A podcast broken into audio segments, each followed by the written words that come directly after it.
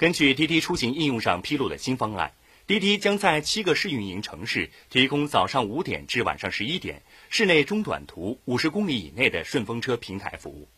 值得一提的是，滴滴顺风车为女性用户提供服务的时间段为早上五点至晚上八点。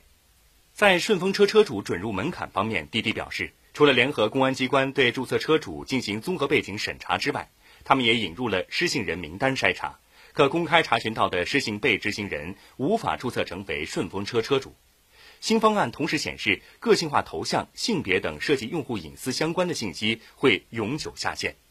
不过，在新方案出台后，不少网友认为，滴滴顺风车试运营限制女性夜间搭乘，是对女性的冒犯和隐性歧视，更是典型的因噎废食。滴滴对此回应称，目前公布的是顺风车小范围试运行方案。属于顺风车公开征集意见的一部分。未来正式上线的方案将根据社会各方的意见反馈，持续不断完善。